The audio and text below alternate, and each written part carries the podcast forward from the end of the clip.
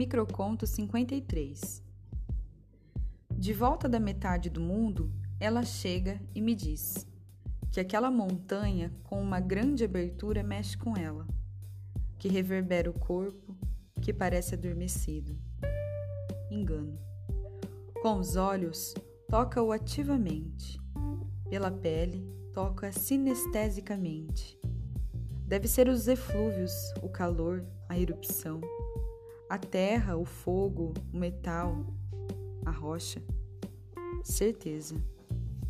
Vulcão e mulher são fusão, efeitos da lava efervescente.